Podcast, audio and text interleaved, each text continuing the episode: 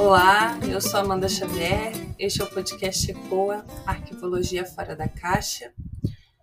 Neste episódio, falaremos sobre o Museu de Comunicação Hipólito José da Costa, também conhecido como Musecom. E para falar sobre o Musecom, recebemos hoje Cássio Pires. Seja muito bem-vindo, Cássio. Muito obrigado, Amanda. Obrigado pelo convite. Para iniciar a nossa conversa, eu gostaria que tu comentasse um pouco sobre a tua trajetória acadêmica e profissional. Está bem, vamos lá.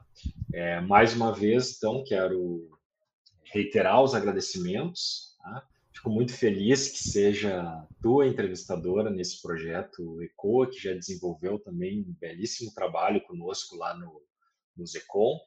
É, agradeço também a professora Leolívia e todos os demais integrantes do, do projeto de vocês, tá? que é uma iniciativa excelente aí na área que ajuda, né, sempre a divulgar e trazer mais conhecimento para todo mundo na ciência da informação. A minha trajetória, eh, ela não é uma trajetória é, usual assim na área de informação, porque eu sou historiador, eu tenho graduação e mestrado em história pela URGS e foi daí a partir do trabalho na Secretaria da Cultura que eu comecei a me interessar pela área de informação. Eu atuei como professor, é, professor na rede particular, no ensino fundamental, no ensino médio, em curso pré-vestibular também. E depois eu ingressei na Secretaria da Cultura é, no ano de 2010, final do ano de 2010, e na Secretaria da Cultura que eu comecei a trabalhar né, com, com acervos, inicialmente assim pelo interesse é, com as fontes históricas, né, como a gente chama na, na história, a preservação e a difusão das fontes históricas. E nos últimos quatro, cinco anos, eu passei a, a, estudar com bastante dedicação a área da preservação digital, digitalização e acesso e difusão de acervos. E então eu fiz uh, um mestrado agora na ciência da informação na URGS e com, orientado pelo pelo professor Rafael. Quero deixar também um, um agradecimento professor Rafael é, Rocha, que foi muito importante também na, na minha trajetória. E a partir disso, aí sim, aí eu passei a, a me dedicar quase que exclusivamente assim a questões de, de preservação digital, acesso e difusão na web e digitalização. Foquei mais ainda nisso, né?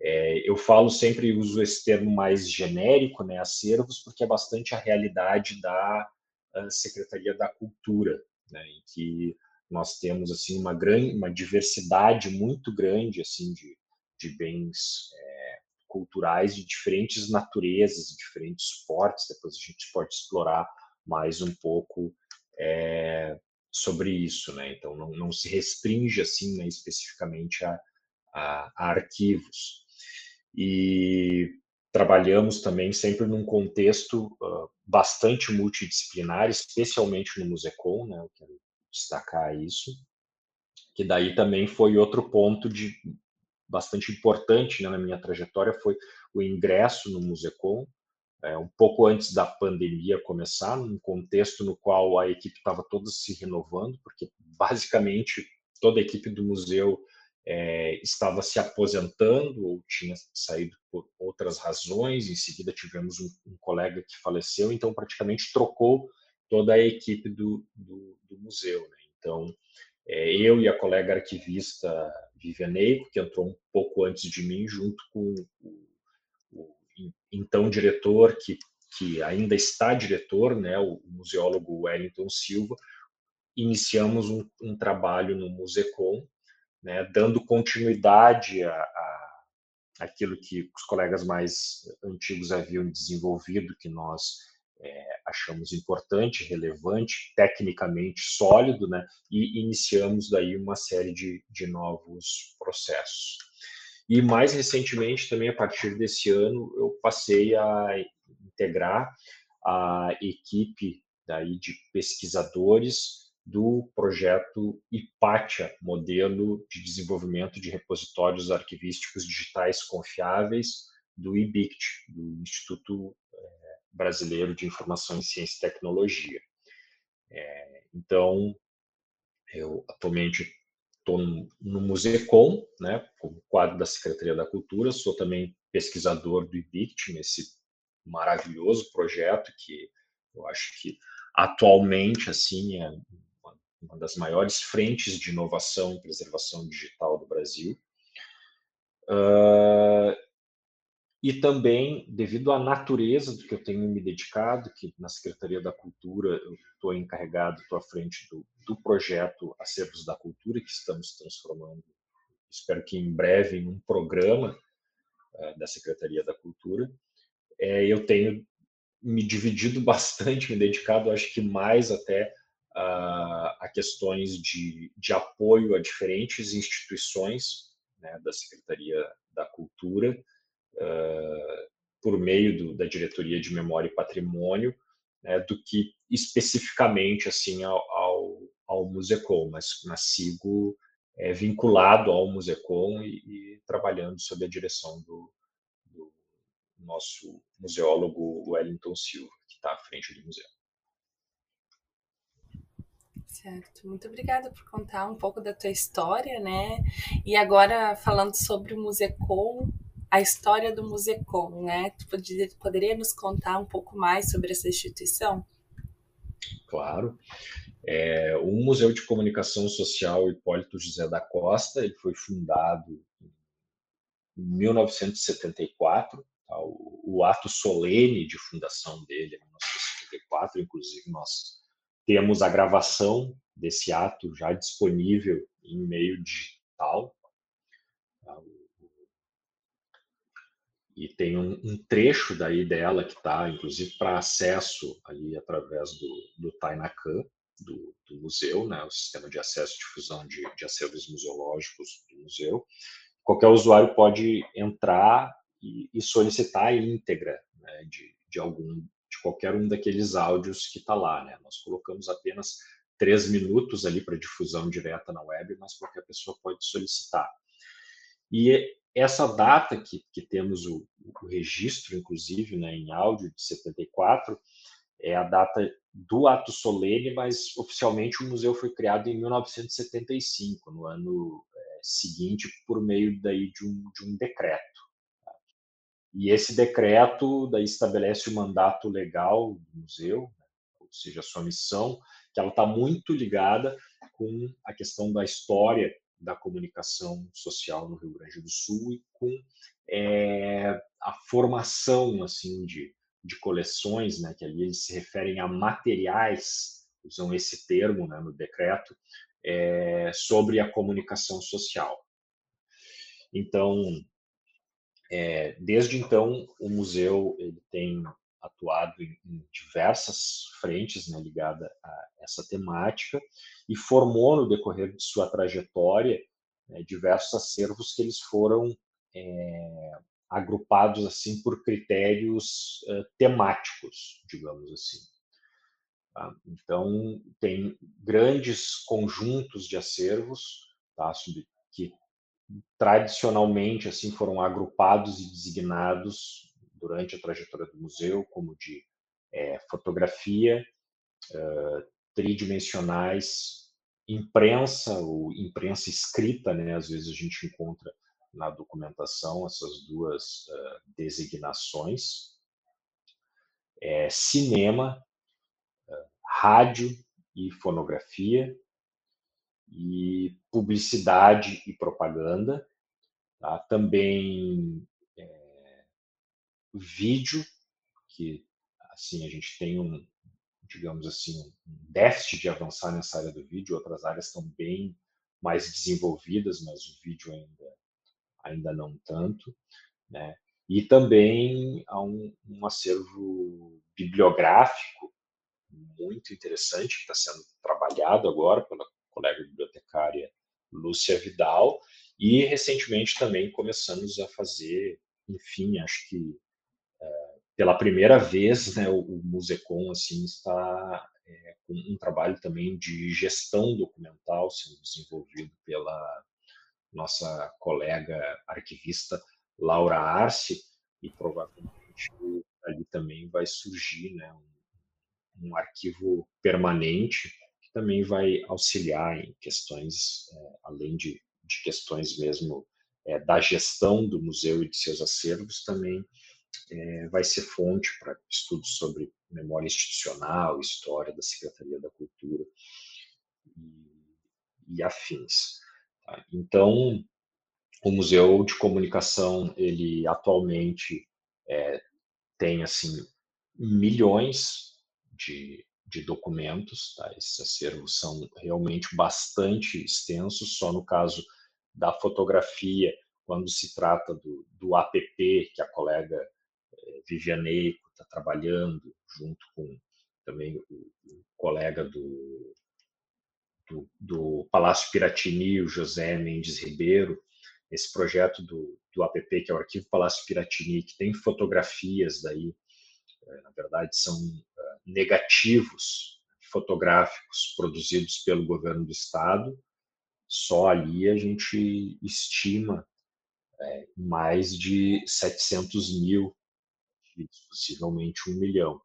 E também é, nós temos milhares de coleções, mais de entre 1.300 e 1.700 coleções de jornais na, na, imprensa escrita. Algumas coleções são poucos exemplares, assim, né?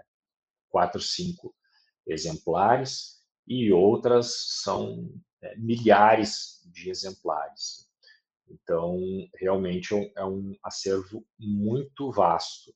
Né? Eu acho que, em volume, é, do estado do Rio Grande do Sul talvez só seja comparado com o do arquivo, arquivo público mesmo, com o do APERS.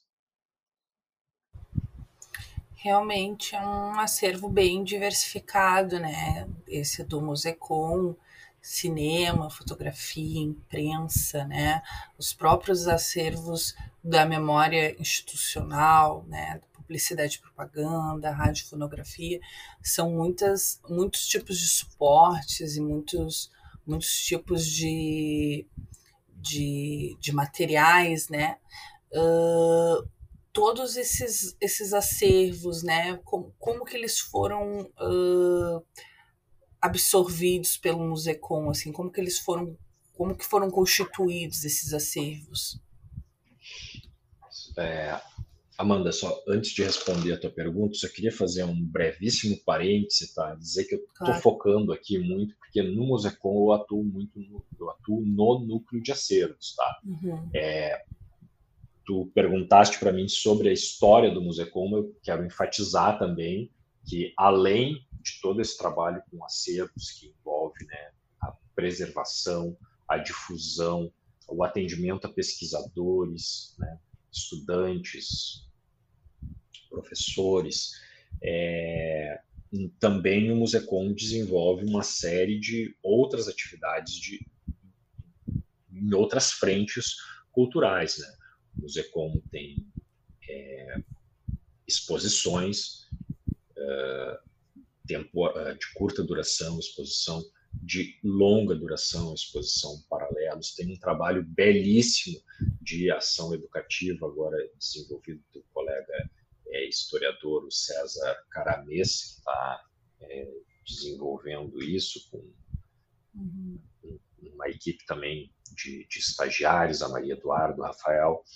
É, há também eventos e, e ações também de capacitação e palestras que são realizadas né, no auditório do museu, enfim, uma série de outras frentes que também né, são desenvolvidas de ações culturais para além dos acervos, tá? e que, uh, que também o meu foco, isso, que também esse trabalho do Musecom.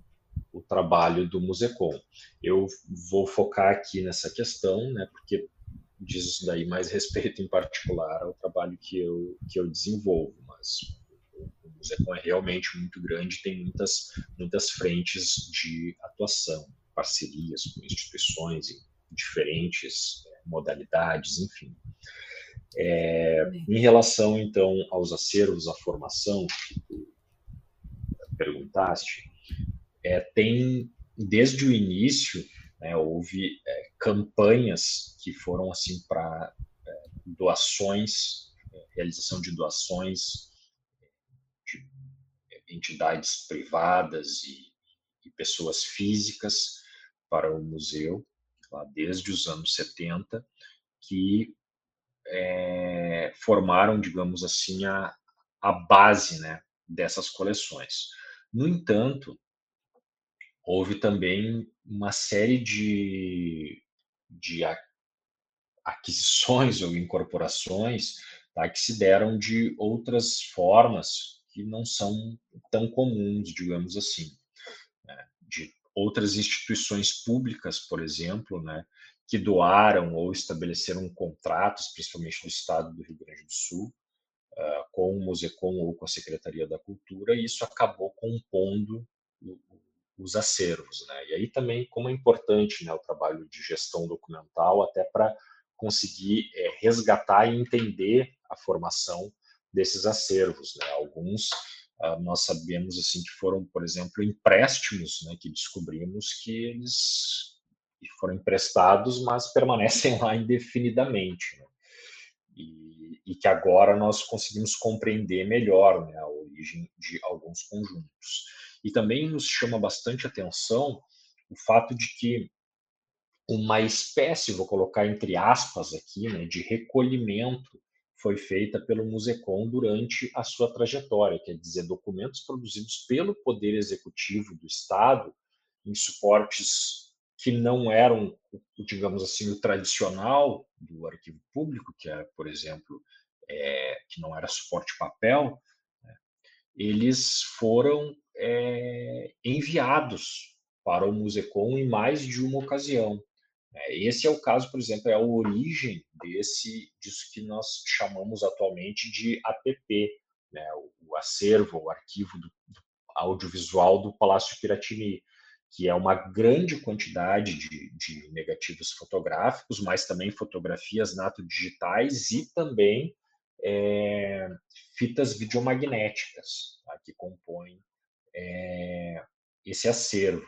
Né. Então, atualmente, nós estamos em diálogo com uh, o Arquivo Público do Estado, estamos em diálogo com a Secretaria de Comunicação, a, a direção está à frente disso, o museólogo Wellington Silva, que é exatamente para a gente compreender e formalizar né, como é, vai ser a custódia desses conjuntos daqui para frente. Né? E o Musecom vai e o APERS vão compartilhar uma custódia e atualmente as fotografias nato-digitais que são produzidas né, pelos governos do Estado, né, agora pelos governos recentes, pelo governo atual, né, como nós vamos é, trabalhar com isso. Tá?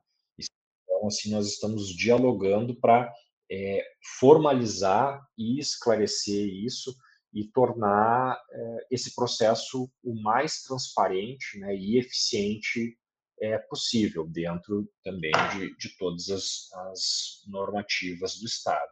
Tá? Esse é só um exemplo, mas existem outros exemplos. Então, é possível dizer que a formação desses acervos ela tem assim múltiplas origens, né, e também diferentes instrumentos é, jurídicos e legais que foram utilizados para a formação, né? depende de, de, de cada caso. Tá? Cada caso é uma, uma questão específica. Certo. E além, uh, no, no site do museu, né, além das categorias né, de acervos, como a gente já já mencionou aqui de cinema, de fotografia, existe uma organização dos acervos em acervos museológicos e acervos de cultura, né? Acervos da cultura. Como que funciona isso, né? Como que são formados esses acervos e o trabalho que é desenvolvido nesses acervos?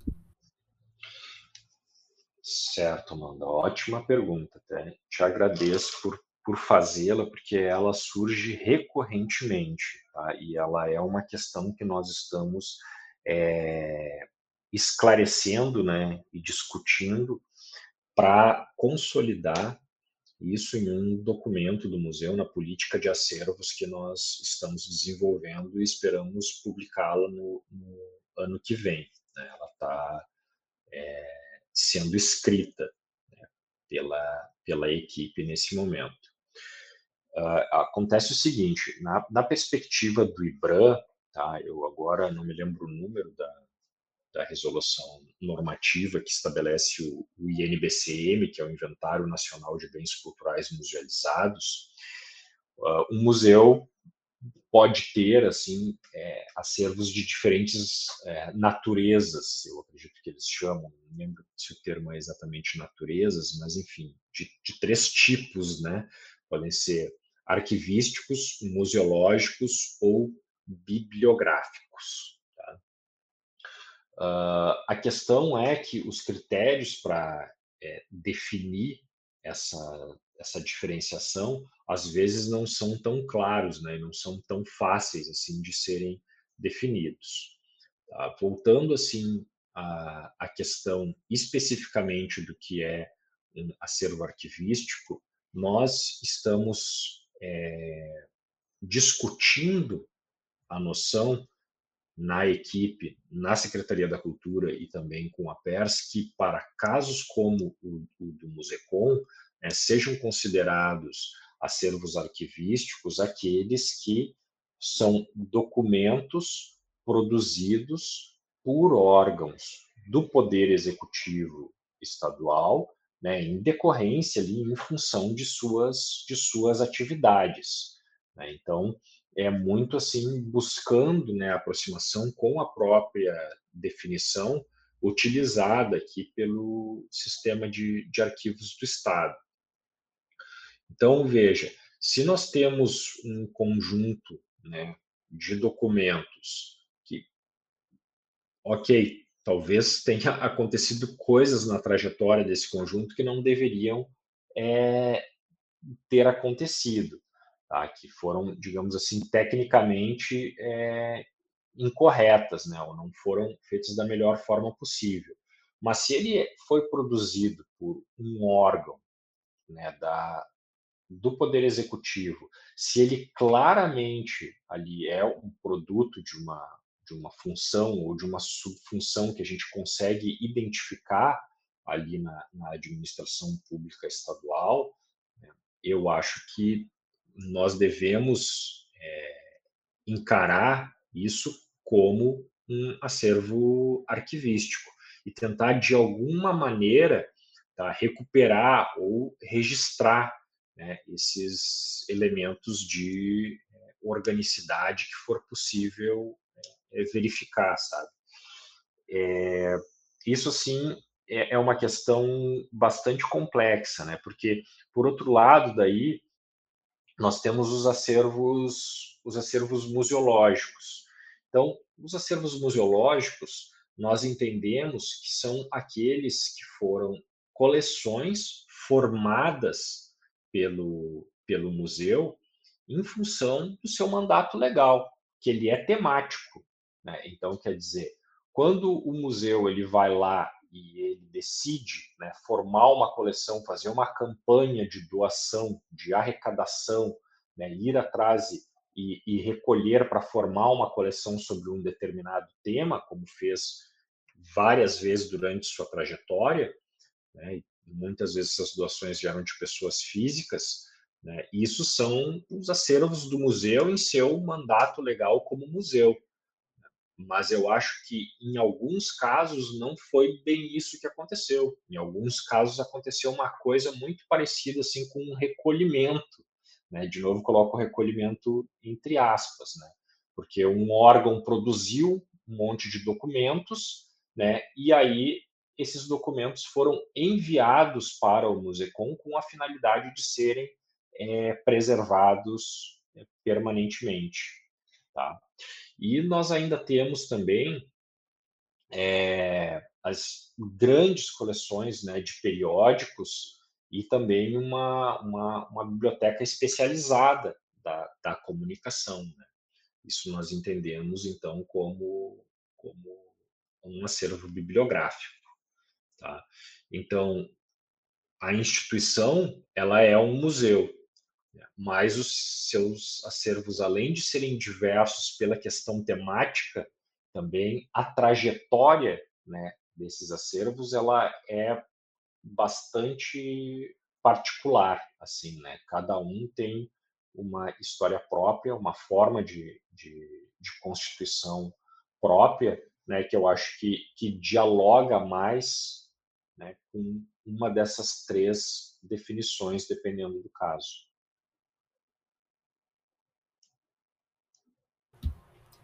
Certo.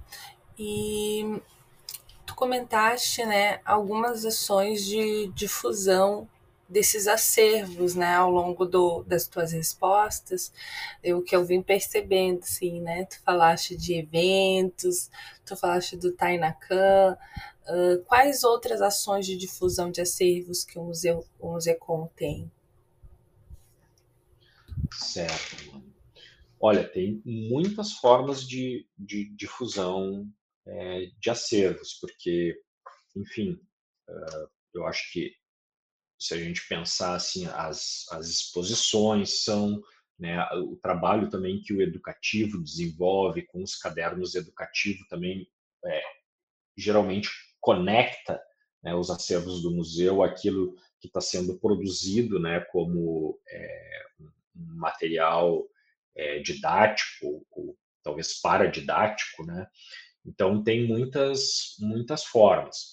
O que eu acho assim que eu que eu posso contribuir mais é na questão da iniciativa do, dos acervos da cultura que eu estou à frente na, na Secretaria da Cultura, que é um meio de nós provermos as condições para que as instituições da Secretaria da Cultura possam realizar uh, uma difusão, uma disseminação de seus acervos por meio da web e também preservar é, representações digitais produzidas né, e também acervos nato-digitais. Tá?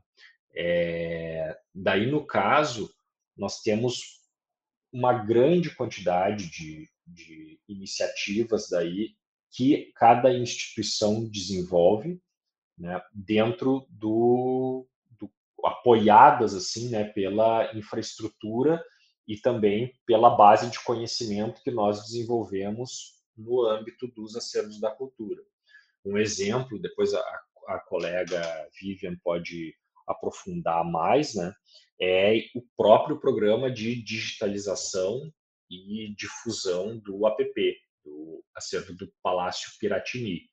Esse é um grande exemplo assim que utiliza a infraestrutura do acervos da cultura, né, para fazer, daí faz no Musecom a digitalização, né, e depois utiliza da infraestrutura dos serviços da cultura para fazer a disseminação. Tá? Então, é, nós temos daí, utilizamos né, diferentes ferramentas tá, para disseminar e também para preservar. em relação à disseminação, nós temos é, enfatizado muito né, que as instituições procurem disseminar acervos arquivísticos é, com, o, o, com aquele sistema de acesso que nós inicialmente designamos como acervos da cultura, que utiliza a, a, o software livre Atom, né, a plataforma Atom Access to Memory. E nós temos apoiado as instituições, inclusive implementado, prestado assessoria e suporte para que museus que têm é, coleções museológicas a serem difundidas utilizem a plataforma de disseminação Tainacan, né, que é um projeto de software livre maravilhoso, brasileiro, é, que, que, nasceu né, de, de uma rede de, de, pesquisadores, que é encabeçado por instituições públicas e agora tem um apoio muito forte do IBRAM. Né? Então, o, o Tainacan é uma, uma excelente alternativa né, para a disseminação é, de acervos museológicos. E mais recentemente, nós já desde o início né, do Acervos da Cultura, em 2019, nós queríamos contribuir, auxiliar na questão é, bibliográfica, porque nós víamos assim que, que diversas instituições estavam com uma dificuldade né, muito grande em trabalhar com seus acervos bibliográficos e bibliotecas especializadas né, foram formadas, mas assim, não sei nem se é possível, seria possível chamá-las né, de bibliotecas, porque muitas assim tinham é, os livros ali em estantes, mas esses livros não tinham sido catalogados, não tinham um trabalho técnico de uma bibliotecária.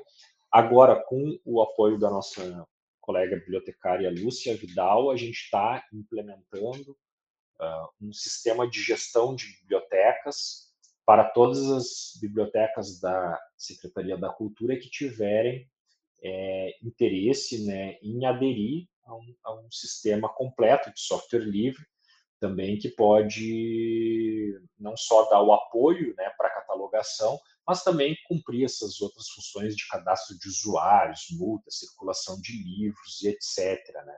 Também daí contamos com o apoio da, da, Biblioteca Pública, da diretora Ana Maria, né, que já nos deu também o aval daí para trabalhar com dois projetos piloto, né? o do próprio Musecom, no qual a Lúcia está tá dedicada é, direto assim nisso, e também estamos daí dando apoio para a biblioteca Érico Veríssimo da Casa de Cultura Mário Quintana, que também é, é está está dentro desse projeto conosco e nós optamos daí, nesse caso, pela solução de software livre também, o Corra. Né? Nós temos uma, uma política de trabalhar sempre que possível, né, preferencialmente, com softwares livres que tenham é, características né, de interoperabilidade,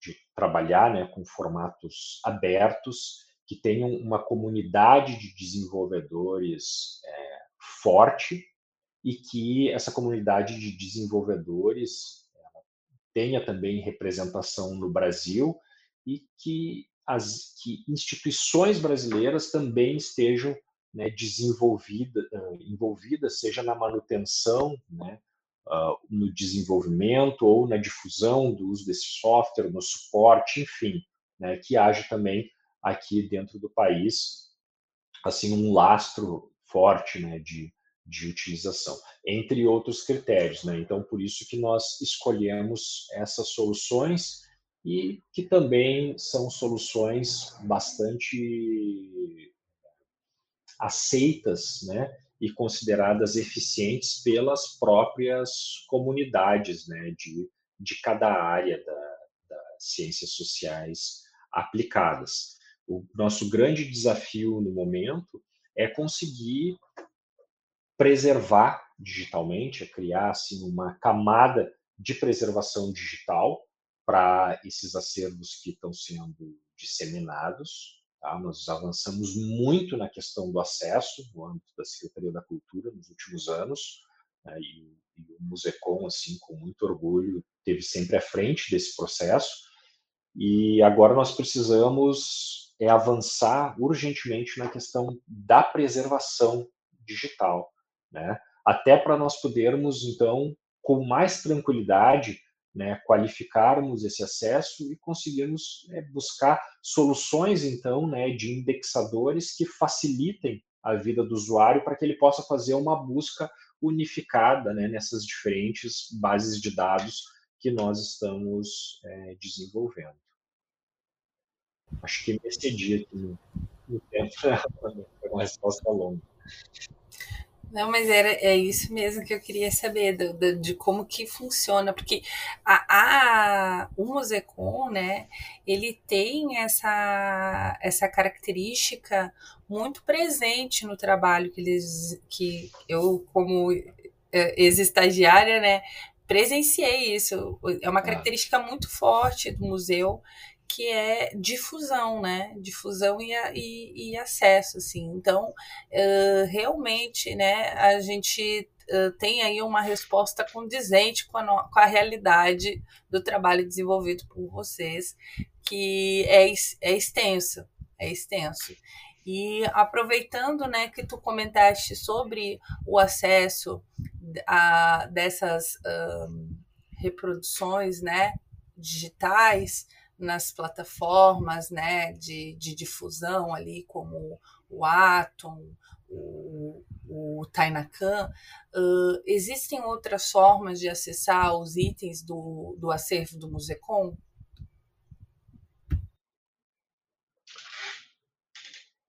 Sempre que nós é, conseguimos cumprir o nosso, digamos assim, itinerário uh, mínimo, assim, procedimento básico de trabalho, nós disponibilizamos é, para acesso online por meio de uma dessas plataformas, tá, que eu me referi. Existe também é, representações digitais que nós ainda não conseguimos disponibilizá-las online. Tá? Nesse caso, quando a representação digital ela está assim minimamente é, organizada, nós disponibilizamos ela localmente. Tá? Então, por exemplo, nosso volume de, de, fotografias digitais é imenso, assim, são milhares e milhares de fotografias.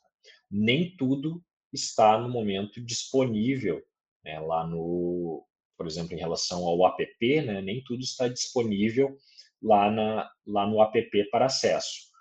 É, então, existem situações em que nós é, disponibilizamos um computador local para que o pesquisador, a pesquisadora possa ali fazer a sua pesquisa, né, mediante agendamento né, e consultar um volume maior de fotografias que não está não está ainda disponível ali. Tá?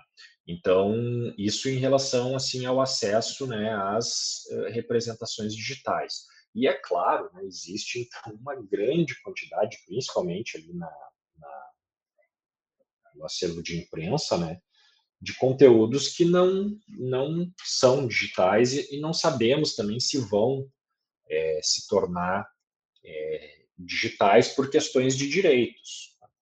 E daí, nesse, porque né, a, a, questão da difusão em relação ali à propriedade intelectual, ela não, não está muito clara. É, ou ela indica né, que não seria possível simplesmente disponibilizar gratuitamente, de forma totalmente aberta, como nós fazemos né, geralmente com os nossos acervos.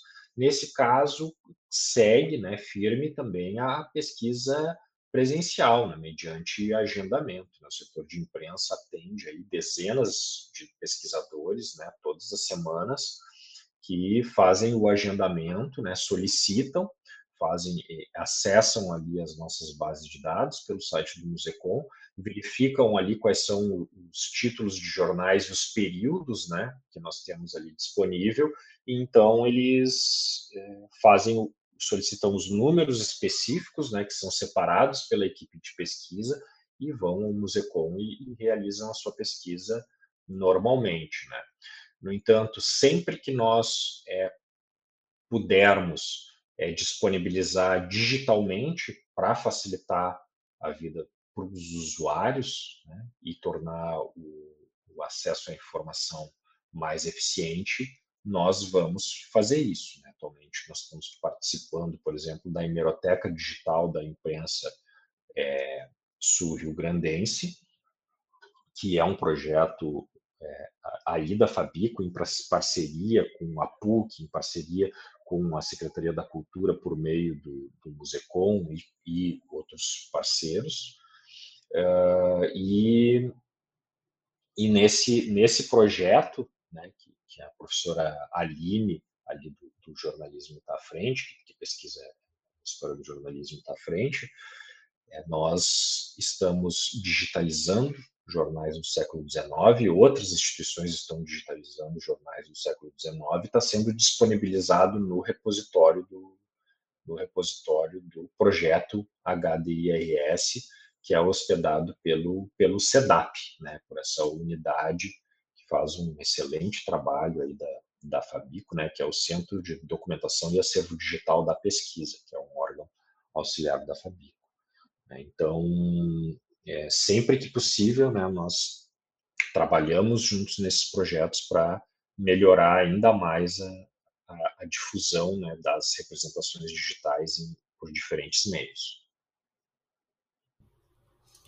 E, Cássio, com relação à equipe do Musecom, né? Quais são os profissionais que hoje realizam esse tratamento técnico e a manutenção desse acervo? Atualmente, tá, quem é responsável por essa parte dos acervos é o, núcleo de acervos do Musecom. Tá? O núcleo de acervos é composto por mim, pela Vivian Eiko Fujisawa, que é analista arquivista, pela Laura Arce, que também é analista arquivista, pela Estela Galmarino, que é nossa colega historiadora, pela Lúcia Vidal, bibliotecária, e também pela uh, Suelen Bavaresco, tá? que é graduada em música, analista em assuntos culturais. É, todos é, somos servidores efetivos, né? E o Wellington, que é o, o nosso diretor, que é museólogo, né? Ele também veste a camisa de, de é, é, técnico, né? E também nos auxilia junto né, na, na gestão desses acervos. Então, perceba que é um, uma equipe genuinamente multidisciplinar, assim, de, de basicamente servidoras né, da Secretaria da Cultura, servidoras efetivas da Secretaria da Sou o único servidor e o Wellington na direção é o outro servidor também que é servidor daí temporário que está no cargo de está no cargo de diretor. É muito importante, né, essa multidisciplinariedade, né, esses profissionais de áreas distintas assim, para trabalhar justamente, né, com um acervo tão distinto, né, tão diversificado, é que é o acervo do Musecom, os acervos do Musecom. Eu queria te agradecer profundamente, Cássio, por ter aceito o nosso convite, né, por compartilhar da tua experiência, do teu conhecimento. E, e queria também agradecer a equipe do Musecom pelo trabalho que vem desenvolvendo, né, ao diretor Wellington e toda a equipe, pela, por, essa, por ter, que nem tu falaste, vestido a camiseta, né, abraçado essa instituição que, é, que carrega como missão a, a, a manutenção né, da história da comunicação do nosso Estado. Então, muito obrigada, Cássio. Muito obrigado, Amanda. Caso que queira deixar alguma consideração, a fala é tua. Quero sim. Quero mais uma vez agradecer tá, o convite, a equipe do ECOA, a professora Leolívia Linda, tá, dizer que foi um prazer estar aqui contigo. Sempre estamos aí para quaisquer parcerias e, e atividades. Tá? É, tu tem que ir lá nos visitar de novo uma hora dessas. Com né? certeza. Te parabenizar pelo lindo trabalho que tu está fazendo aqui e também, mais uma vez, por aquele que tu desenvolveu lá no Musecom conosco, Amanda, que foi também um trabalho exemplar, tá? É, quero, além disso, também agradecer toda a equipe do Musecom. Para mim é sempre uma honra estar representando essa equipe. É, agradecer o, o, diretor Wellington, todas as colegas, e também é, a diretoria de Memória e Patrimônio da Secretaria da Cultura, a pessoa do, do diretor Eduardo Hahn, né, e também a Secretaria da Cultura como um todo, né, liderada pela nossa secretária Beatriz Araújo, que é, tanto a Secretaria da Cultura quanto a Diretoria de Memória e Patrimônio têm sido fundamentais para a gente poder desenvolver esse trabalho, né? tem nos dado carta branca e muito apoio para que esse projeto dos acervos da cultura seja desenvolvido e que o Musecom né, também é, consiga continuar, permanecer inovando né, dentro da, da secretaria, que tem sido, de certa forma, assim, o nosso, nosso campo de, de projetos piloto, né, e que tem dado muito certo. Né, muitas das coisas a gente desenvolve é, no Musecom e faz, e, e, digamos assim, faz a prova de fogo, né, mostra que funciona muito bem, e na sequência daí a gente tem expandido e levado daí para outras instituições por meio dos acertos da cultura. Isso tem funcionado bastante bem, né? Então eu só tenho a agradecer a toda a toda essa equipe. Tá? Valeu mais uma vez a oportunidade. Esperamos vocês lá no Musecom. Muito obrigada. E chegamos ao fim desse episódio. Se você gostou, não esquece de nos seguir no Instagram, arroba EcoaUrgs, e para ficar por dentro dos nossos episódios do ECOA, um projeto para dar voz à arquivologia e fazer pensar fora da caixa. Até o próximo episódio.